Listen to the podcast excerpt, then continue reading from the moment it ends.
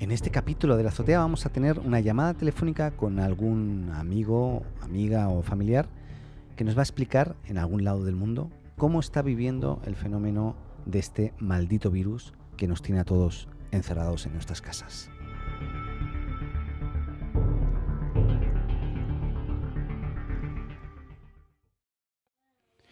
Bueno, bueno, bueno. eh, y continuamos. Vamos a hablar ahora con María Pastora. Ella eh, es periodista eh, de Santiago de Chile, pero está viviendo desde hace un tiempo en Punta Arenas, en el culo, culo del mundo, o sea, en el otro extremo.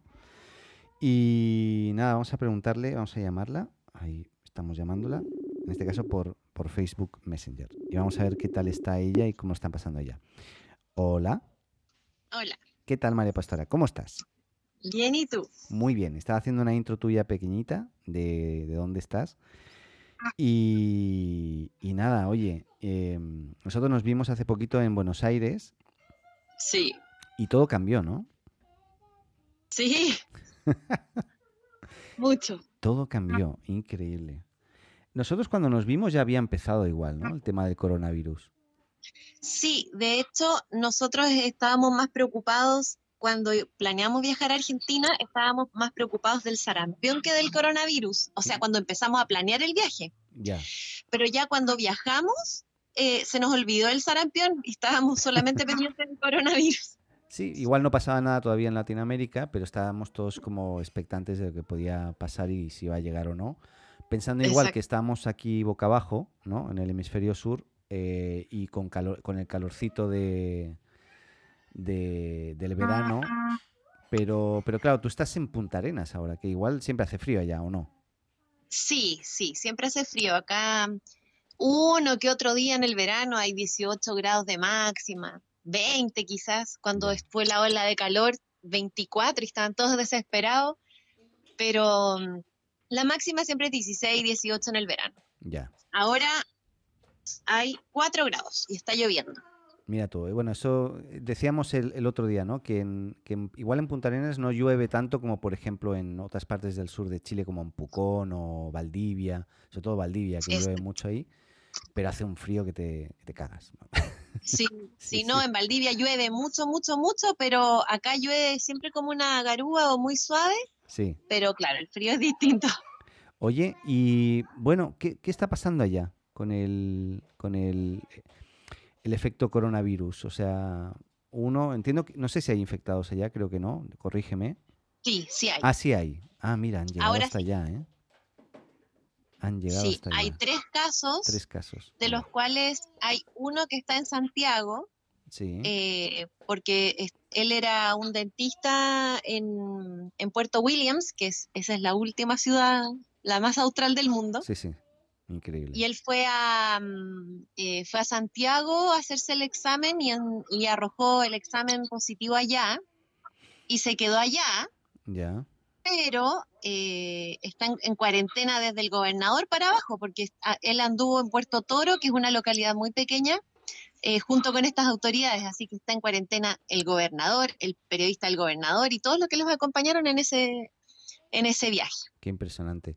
¿Y cómo, cómo lo estás viviendo tú en primera persona? ¿Qué, qué estás haciendo en tu día a día? ¿Cómo, cómo está el tema de, de- de conseguir, no sé, eh, alimento, de, de salir? Eh, ¿Haces vida normal o estás en una cuarentena y preventiva ya total? Sí, yo estoy tratando de hacer la cuarentena, salgo en muy contadas ocasiones, sobre todo cuando se trata de alguna labor periodística. Por ejemplo, eh, fui a la Intendencia cuando se iba a anunciar el primer caso de coronavirus, ahí fui y lo cubrí en primera persona. Pero ahora, por ejemplo, cuando ya se han estado dando actualizaciones que no son tan esenciales, espero que de la Intendencia me envíen el material para no salir. Porque aparte que eh, está en cuarentena el alcalde también. Y muchos de mis colegas entrevistaron al alcalde. Entonces, el coronavirus nos está pisando los talones. Qué Y, y sí, es impresionante porque el alcalde recibió en audiencia a alguien que después fue con- eh, confirmado positivo de coronavirus. También. Entonces, todos mis colegas que entrevistaron al alcalde, eh, que no es mi caso afortunadamente, estaban muy asustados. Claro. Así es que trato de salir lo menos posible cuando se trata de estas cosas más, eh, digamos, eh, como de noticias muy, muy excepcionales. Y eh, bueno, yo instalé, yo tengo una radio, instalé la radio en mi casa, estaba en, eh, transmito literal desde el living de mi casa. Claro. bueno, como yo, como yo ahora estoy grabando. Exacto. Bueno, y todas las personas que tienen que ver con, con la radio eh, ya no las voy a ver en no sé cuánto tiempo. Hemos estado, los panelistas, los, los co-conductores o los conductores de otros programas, eh, hemos hecho todo por teléfono. Ayer, por ejemplo, los viernes hay un programa de cine y el, periodista que lo hace lo hizo por teléfono, porque, bueno, ante la urgencia... Eh, no queremos eh, contagiarnos entre todos. Y bueno, y Francisco, que es mi pololo, él eh, sale, él está con teletrabajo desde esta semana. Eh, y, él, es el que sale a hacer compras de repente si nos falta algo, pero la ropa, por ejemplo, que usa la echamos al tiro a la lavadora, nos sacamos los zapatos en la puerta, o sea, tratamos de hacer la mejor, lo más responsable posible nuestra, nuestra vida. Claro. E igual los medios digitales hoy te ayudan en tu trabajo porque siendo periodista igualmente, como dices tú, hoy todo puede ser a distancia. Yo mismo estoy conectando mi teléfono a, un aparatito y al iPad y, puedo grabar tu conversa. O sea, por, ahí no hay, por medios tecnológicos no hay problema. Pero claro, eh, yo no sabía que había llegado a, a, Punta Arenas, así que, y siendo pequeñito, ¿cuánta, cuánta población hay allá? ¿Cuántos sois? Somos 150.000 en la región y 120.000 en la ciudad, en la capital en Punta Arenas. Ya. ¿Y, la gente, tú ves que realmente se ha resguardado o siguen haciendo vida normal? Hay muchos que sí, pero por ejemplo yo ayer cuando fui a la Intendencia, justamente iba a haber una conferencia de prensa del, intendente que al final se demoró y no, no alcancé a estar, pero yo veía gente en la calle, eh, o sea, está la ciudad un poco más lenta, pero igual hay gente que anda circulando. Ya, ¿y crees que están preparados eh, Punta Arenas para, a nivel de hospitales, etcétera, para poder, eh, para los tratamientos que puedan darse en el caso de que haya afectados que, les pueda, que sean de riesgo, Mira, ah, claro, acá em, la verdad es que, bueno, el hospital acá es, bastante bueno, pero em, mandaron a pedir más ventiladores mecánicos porque según las proyecciones a lo mejor no alcanzaban. Convirtieron eh, eh, algunas camas en camas UCI, que acá creo que habían solo 11, y, y, son 11 en toda la región. Yo no sé si las clínicas privadas tienen UCI, porque acá hay una clínica privada. O sea, en Santiago tú puedes optar a muchas clínicas con UCI, pero acá está el hospital está la una clínica privada que no sé si tiene UCI y hay otra clínica que solo tiene urgencia, no, no, no, no internan, no, que es interna. Entonces, eh, está el Hospital Naval también, que el Hospital Naval yo creo que sí tiene UCI, pero sería, o sea, acá no tienes un abanico de opciones como en Santiago que tú dices, no importa, me voy a la clínica del lado o, me voy a la clínica más cara y después veré cómo pago. Acá no hay, está, está el Hospital de las Fuerzas Armadas, está el, Hospital Clínico Magallanes, que es el regional, y una clínica privada que es de la cadena Red Salud, y sería todo el aporte. Bueno, eh, ah, me imagino que tendrán que encontrar entonces soluciones creativas para, si esto evoluciona, que, los afectados puedan tener igual su, su espacio, ya sea en la propia casa de repente, pero que tengan el aislamiento necesario como para que no, no, continúe evolucionando. Porque aquí empieza el invierno, ¿no? Y el invierno allá debe ser increíble y el virus se debe sentir como, como su casa, ¿no? Por supuesto, sí. Esa es una de las debilidades que, que tenemos acá en el hemisferio sur, que a nosotros el coronavirus nos va a encontrar en invierno. Y acá, o sea, como te decía yo, en este momento hay cuatro grados, entonces ya acá hay una especie de invierno entonces, eh, acá hay que cuidarse mucho más. Mm. Y claro, yo, por ejemplo, salgo con guantes de látex y esos guantes eh, después los desecho. O sea, también he aprendido cómo usar los guantes bien. Y, y, a veces cuando hay mucha aglomeración de gente uso mascarilla y la gente te mira raro, pero la verdad es que cuando alguien esté como con coronavirus, eh, después lo van a lamentar y hay que pecar de exagerado a veces. Sí, yo también estoy de acuerdo en eso, que, debemos de ser un poco más exagerados. Hay gente que te... Yo, yo la semana pasada, ya el sábado de la semana pasada, ya daba el puño, eh, el codo no, pero o saludaba de lejos, como en plan eh, asiático, o sea, agachaba la cabeza y, me miraban raro, ¿no? Como diciendo, bueno, ¿por qué no me abrazas o no me das la mano, ¿no? Claro, así como... Pero ha pasado una semana y ya todo el mundo, lógicamente, ha adoptado eh, este nuevo tipo de saludo. Eh, nosotros, yo no salgo desde el sábado de la semana pasada, en mi caso, así que estoy hacinado en casa. Puedo trabajar en casa, no tengo ese problema como otras personas que tienen que desplazarse. Pero, y quería como eh, aprovechar este sábado, que no estoy trabajando, como para tener este tipo de conversas con, amigos y familiares que están en diferentes partes del mundo repartidos, por, para ver cómo se vive esto, ¿no? Porque realmente, mm. ¿cómo, ¿cómo, vislumbras tú el futuro? ¿Qué, qué, crees que va a deparar las próximas semanas? Y esto una vez termine, eh, ¿tú crees que, que el mundo va a cambiar de alguna forma? o, vamos a continuar como siempre? ¿Cómo lo ves tú? Mira, algo tiene que cambiar definitivamente eh, desde el punto de vista personal. O sea, imagínate que no nos vamos a poder reunir ni ver. Eh, yo creo que eso va a tener una consecuencia emocional. Eh, por otro lado, em, no, desde el punto de vista laboral, yo creo que se va a hacer mucho más eficiente el trabajo va, el mundo del trabajo yo creo que va a cambiar porque las empresas se van a dar cuenta que a lo mejor tienen un edificio corporativo y que con la mitad de ese edificio corporativo pueden funcionar. Entonces, creo también que mucha gente se va a, familiarizar a la fuerza con los medios digitales eh, y yo creo que vamos a vivir en un mundo más eficiente. Aparte, se ha visto que en China la contaminación bajó, o sea, hay ciudades chinas en que, que, han descubierto que el cielo es azul porque lo veían gris. Entonces, hay muchas cosas que van a cambiar. Yo siento también de que eh, va a haber, como va a haber una, una, depresión económica, y eso me toca muy de, muy de cerca, porque yo tengo un negocio que es la radio, y desde yo la fundé el 5 de octubre y resulta que el 18 de octubre pasó lo que pasó y ahora pasa esto, entonces no, he podido repuntar en ese negocio. Pero, pero siento también que em, como va a estar la, la debacle económica, vamos a tener que empezar a juntos buscar soluciones y eso también yo creo que va a ser una evolución. Así que yo creo que tiene que cambiar. Yo, yo, yo veo que el uso de las redes sociales está eh, masificando más, se, está, eh, se están usando formas creativas de, usar la tecnología para no solo para entretener, sino, sino para comunicarse y apoyarse. Eh, y, creo que, o sea, yo por ejemplo no había visto eh, usos como hasta ahora donde, no sé, ayer vimos un concierto de, si no me equivoco, Fito Páez. Sí, lindo. Sí, desde su casa. y, por ejemplo, veo mm, programas eh, donde antes eran late nights que hacían en un estudio, ahora eh, lo hacen, pero desde su casa con videoconferencia.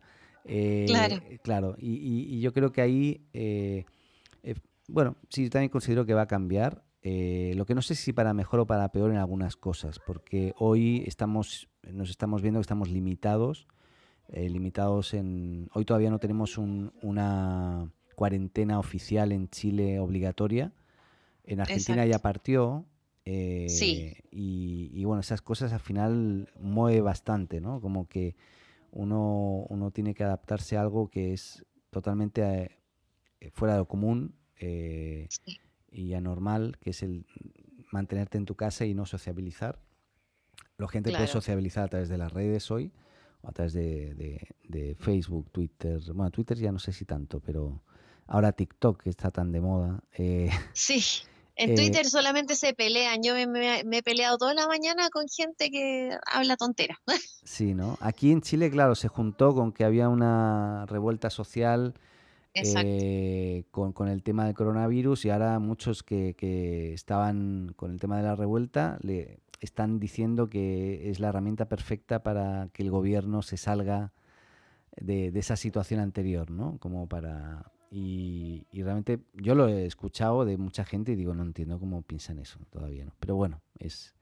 No sé qué, qué opinas tú y, qué opinas también de... Hay gente que habla de que esto es una conspiración, que, que podría ser, ¿eh? ¿eh? No hay nada... que Me refiero a conspiración más... Claro, eh, podía, más que conspiración, que, que, el bicho este es un... Está hecho por, por, por humanos, que algún experimento... A propósito, a propósito no sé, hay, hay muchas historias conspira eh, de, conspiraciones diversas, ¿no? Sí, podría ser, no, no hay cómo descartarlo.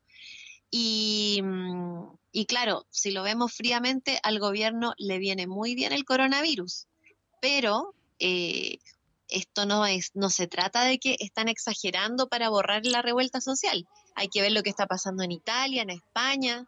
Eh, eso no es exagerar. Entonces yo creo que actuando antes se puede llegar a evitar eso. Yo creo que igual vamos para allá, lamentablemente, porque la gente no entiende, no puede ser que se estén bloqueando los balnearios, que en el Quisco hagan barricadas para que la gente no llegue a, la playa. O sea, ¿qué, ¿qué es esto? Que gente se va de vacaciones en vez de hacer cuarentena. Entonces, si la gente no entiende, lamentablemente vamos a tener que llegar a la cuarentena. Y yo creo que de esto tenemos como para un mes más de estar así, como mínimo. Como mínimo, y, creo que se puede alargar más.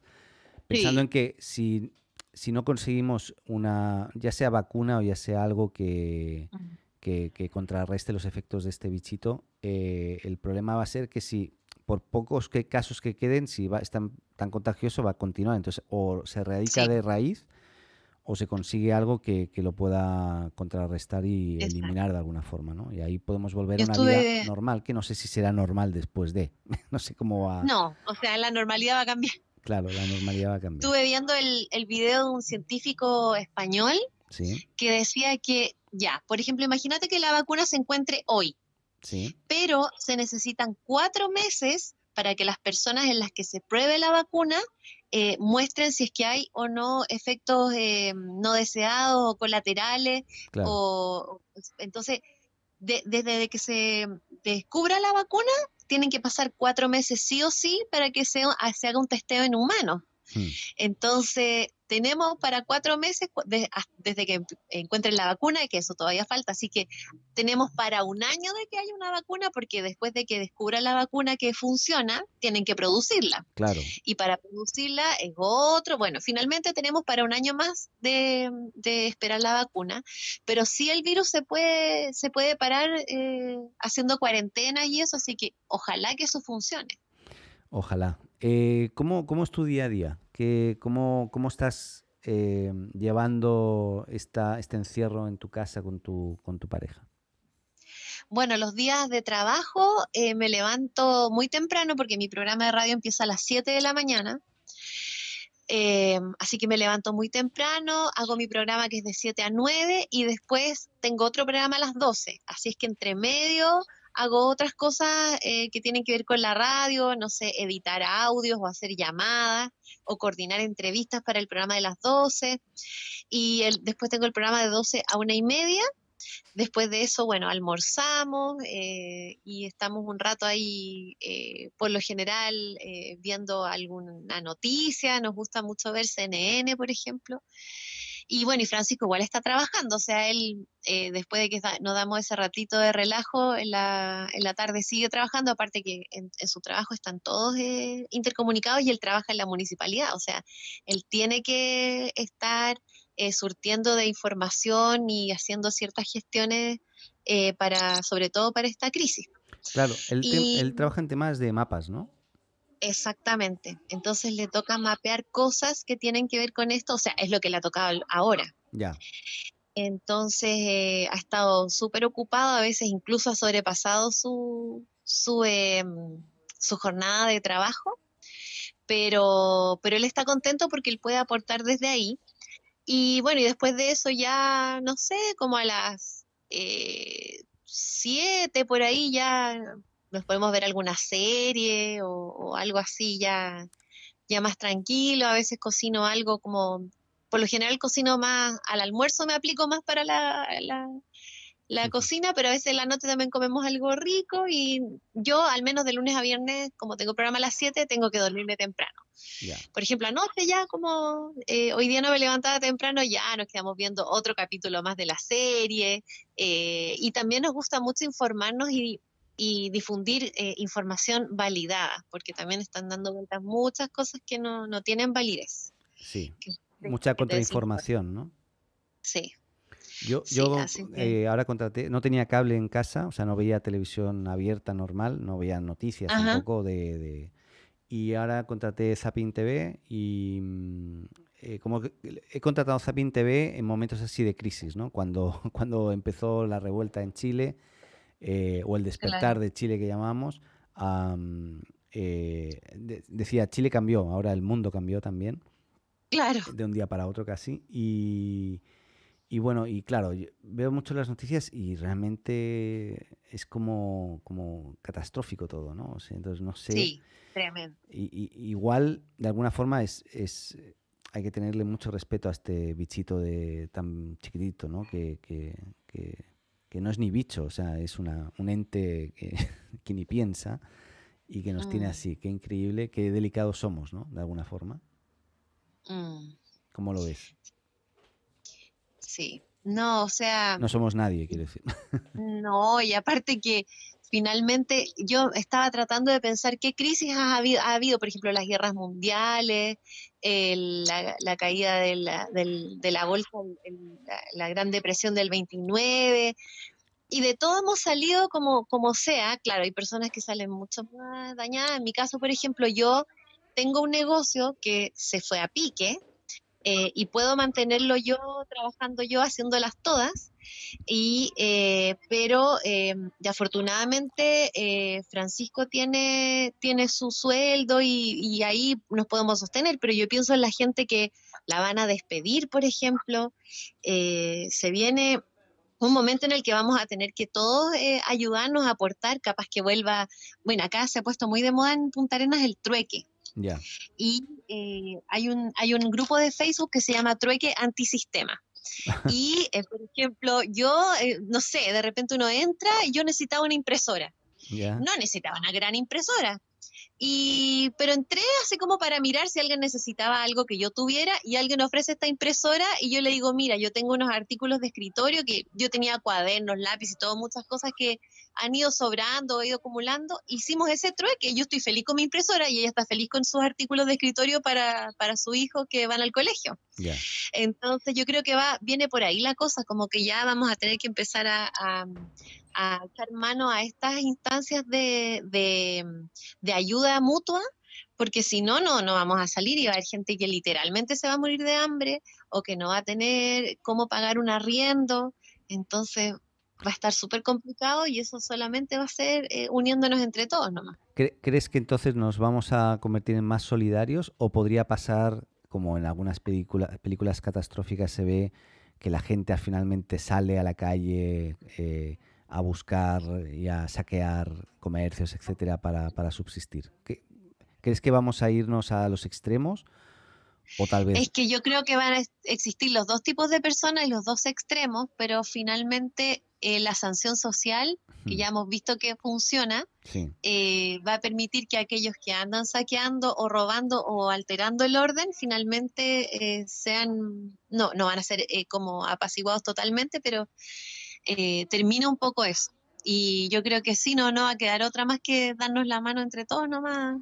Eh. Ojalá, sí, a mí me gustaría mucho ver, o sea, eh, el que podamos apoyarnos. Y hoy creo que las herramientas existen, estamos totalmente conectados.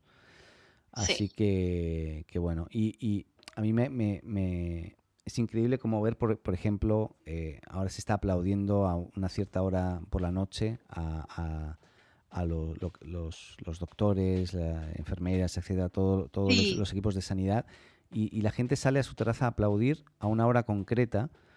Y eso fue organizado a través de redes, ¿no? De alguna forma. Entonces, la única, la única, o sea, hoy esta herramienta es clave como para la, la, colaboración entre todos y, ver cómo nos podemos, espero, ayudar, ¿no? Porque hoy todavía se ve el, el, saqueo, pero ya no es un saqueo, es un saqueo eh, de, los, de los ricos, ¿no? Que van a los supermercados a, a, vaciarlo todo. Acaparar. Sí, bueno, acá había un, había un local comercial que lo estaban funando porque vendía un, esos spray desinfectantes, esos lisoform y eso. Sí. 8.990, ¿puedes creerlo? subieron el precio, pero en el comercio directamente, sí, terrible. Claro, pero era este comercio en particular entonces uno dice, pero ¿cómo? O sea, gente que, que claro, y más encima los locales que venden eh, comida, eh, los almacenes no van a cerrar, entonces tú dices, ni siquiera es por miedo de que va a cerrar, es porque es un aprovechador nomás. Claro, claro, terrible. Bueno, eh, muchas gracias, María Pastora. Ha sido un agrado, como siempre, hablar contigo. Em, Igualmente. Vamos a ir viendo la evolución. A lo mejor otro día podemos volver a hablar para ver, para, para ver cómo, cómo ha evolucionado en, en Punta Arenas. Ojalá la gente que conoces y, la gente que, está hoy aislada continúen aislados y no, no evolucione el, bichito por allá. Así que el maldito virus que le, llamamos. Ay, ¿eh? sí. Maldito Horrible. Bueno, eh, eso, te mando un, un, gran abrazo, mejor dicho, un codazo. Un codazo. Eso. Sí. Abrazos virtuales si no, no transmiten coronavirus. Exacto. ya, cuídate y estamos en contacto. Besos. Ya, que te vaya bien, gracias. Gracias a Deu. Chao.